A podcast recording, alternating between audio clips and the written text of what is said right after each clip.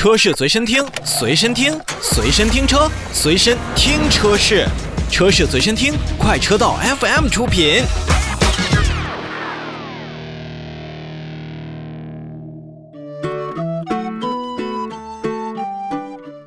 在二零二零年这一特殊的一年，面对疫情的严峻考验和国际形势环境的复杂多变等等诸多的不确定性，很多的车企啊，在从年初到年末，都是推出了各种各样的新车以及各式各样的新服务。在很多的车企的表现呢，也是呈现了一个 V 字形的成长态势。从年初到年终的持续低迷，再到年中到年末的一些持续高歌猛进，那对于很多的品牌在销量上到底表现如何？在上一期节目当中，我们说过了几个品牌之后呢，今天要跟大家继续聊一聊我们大家比较熟悉的那些品牌。首先呢，先让我们看宝马品牌。二零二零年呢，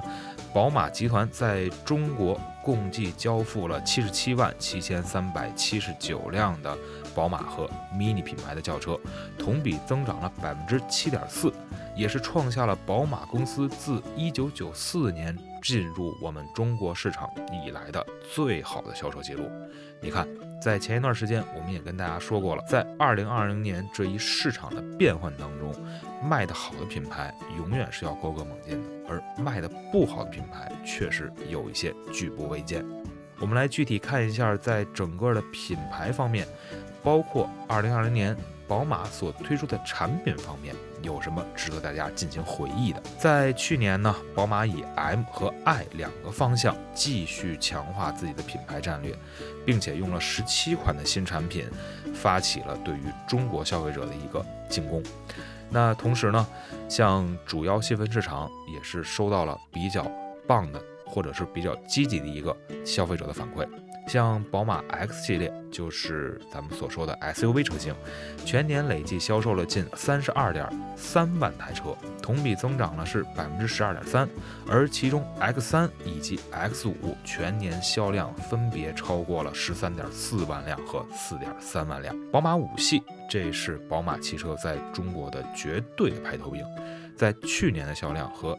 整个的全年销量都是持平的，那么销售呢也是超过了十七万辆。进入完整销售年的全新的宝马三系，全年累计销售超过了十六点七万辆，同比增长是百分之二十八点六。近两年所上的新车，像新的四系啊、M 五以及 X 五 M 和宝马的 X 七，都有不错的这种表现。在二零二一年呢。